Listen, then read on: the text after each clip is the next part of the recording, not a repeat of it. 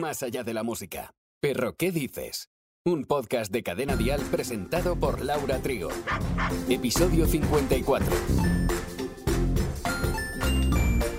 Este podcast y en cada episodio nos gusta mantener informados a los tutores de cada uno de nuestros perros. Lo hacemos desde el cariño y sobre todo para el bienestar del animal y de lo humano. A menudo algunas personas se hacen un montón de preguntas, como por ejemplo, ¿cuánto tarda un perro en hacer la digestión? En este episodio resolveremos algunas dudas. Gracias y bienvenido, bienvenida a Perro ¿Qué dices?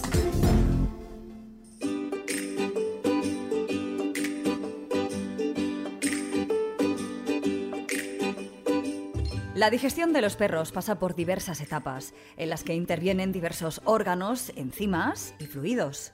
Primero la comida llega a la boca, donde se produce la ingestión del alimento gracias a la masticación y salivación. Después, el alimento viajará a través del esófago hacia el estómago. Dentro de este, el alimento sólido se disuelve por ácido secretado, hecho que dará como producto una sustancia llamada quimo. A continuación, esta se dirigirá al intestino delgado, donde se extraerán todos los nutrientes que el organismo necesita. Y por último, los residuos restantes viajarán a través del intestino grueso hasta su eliminación en forma de heces. Este metabolismo no tiene nada de sencillo, ya que intervienen diferentes factores. Conocemos cuáles son, pero antes hay que saber que no existe un tiempo específico de duración en la digestión, ya que varía mucho según estos factores como la edad, al ser mayores pues el metabolismo obviamente es más lento que el de los cachorros, el tipo y la cantidad de comida, ya que no todos los alimentos, como en los humanos, son igual de fáciles de digerir. La comida húmeda es más fácil que la seca, y cuanto mayor sea la cantidad, más lento será el proceso de digestión. El tamaño del can también tiene mucho que ver. Los perros grandes tardan un poquito más en digerir la comida que los que son más chiquitines. La actividad es otro factor a tener en cuenta, ya que si tiene una vida más activa, el organismo será más saludable al que lleva una vida algo más sedentaria. La hidratación tiene un papel muy importante en la digestión porque el agua es indispensable para que puedan llevarse a cabo los procesos metabólicos.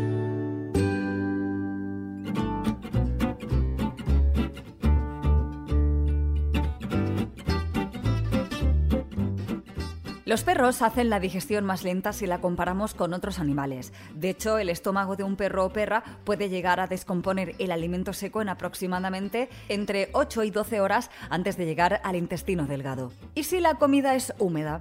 Tardará la mitad.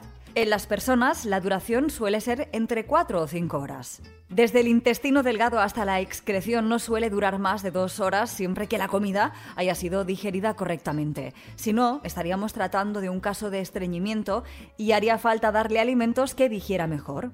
No se suele llegar a determinar con exactitud la duración de la digestión porque los animales omnívoros, oportunistas, abrimos paréntesis, si hablamos de que son carnívoros facultativos, es que tienen todas las características que los definen como tal. Pero recordemos que los perros son capaces de digerir y asimilar nutrientes como carbohidratos, presentes en alimentos como los cereales, legumbres o frutas. Cerremos paréntesis. Bien, entonces su organismo está preparado para digerir casi cualquier alimento, aunque no pueda aprovecharlo todo. De ahí que no se pueda saber con claridad la duración de la digestión, porque el alimento es ingerido hasta ser excretado y puede durar desde mediodía si la comida es fácil de digerir hasta un par de días si hay que descomponer un alimento más complejo. Dicho esto, no es aconsejable sacar al perrete enseguida después de comer, ya que si realiza algún tipo de ejercicio con el estómago lleno puede sufrir una torsión gástrica. Es una grave patología y sucede cuando se produce una importante dilatación y torsión del estómago a consecuencia de la acumulación de gases, alimentos o líquidos. El tiempo aconsejable de sacarlo a la calle después de comer es como mínimo de un par de horas. La causa que normalmente origina el síndrome es la gran ingesta de comida o líquidos bruscamente o la presencia de gases difíciles de evacuar, sobre todo en perros mayores y razas grandes, así como que el animal se encuentre en un estado de estrés. Se han dado casos de perros con torsión gástrica en perros grandes por miedo a los petardos. Lo ideal sería sacar a pasear a nuestro amigo antes de comer, porque ya que lo remarcamos siempre en nuestro podcast, mejor prevenir antes que curar. Otra forma de prevenir es darle la comida de forma dosificada, no en una sola toma de golpe. Así evitaremos que se hinche tanto. Perro, ¿qué dices? Un podcast de cadena dial. ¿Qué importancia tiene la digestión con el agua? ¿Hay que esperar un cierto tiempo después de comer para que no tenga un corte de digestión? En realidad, el término correcto a este hecho es conocido como shock periférico por dificultades de basculación. Y lo que ocurre en este estado es que hay una bajada brusca de la tensión arterial, la cual puede dejar inconsciente al animal, lo que provoca que se encuentre en el agua y conlleve a que se ahogue. Como a los humanos, la causa principal de que pase esto no es por el agua, sino por el cambio de temperatura tan brusco. Estando el cuerpo caliente cuando acabamos de comer y el agua fría, pues ya me dirás. Además, si la cantidad de comida ha sido excesiva, aumenta el riesgo sanguíneo y por ende la temperatura de los órganos, que están trabajando para descomponer el alimento. Esto provoca que disminuya el riego en otras zonas del organismo, lo que hace que el perro pueda estar aletargado.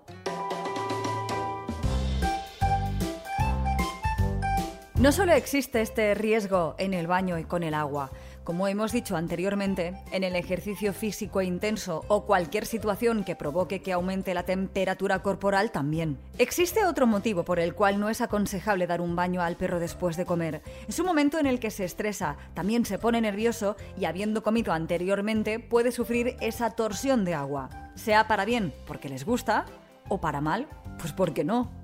Así que en ambos casos el nivel de estrés aumenta y por lo tanto la temperatura corporal también. Si en cualquier situación observamos un problema de digestión o cualquier otro lo que sea, como siempre remarcamos, siempre y muy importante, acudiremos cuanto antes a nuestro centro veterinario más cercano. Pero ya sabes, la prevención es la clave.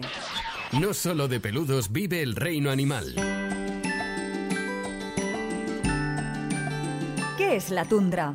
Se describe como la región biogeográfica polar, cuya vegetación es de bajo crecimiento más allá del límite norte de la zona arbolada.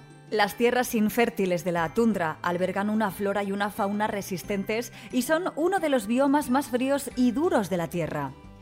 Los ecosistemas de la tundra son regiones sin árboles que se encuentran en el Ártico y en las cimas de las montañas, donde el clima es frío y ventoso y las precipitaciones son escasas. La tierra de la tundra están cubiertas de nieve durante gran parte del año, pero el verano trae consigo brotes de flores silvestres. Las cabras montesas, las ovejas, las marmotas y los pájaros viven en la tundra montañosa o alpina y se alimentan de las plantas y los insectos de las zonas bajas.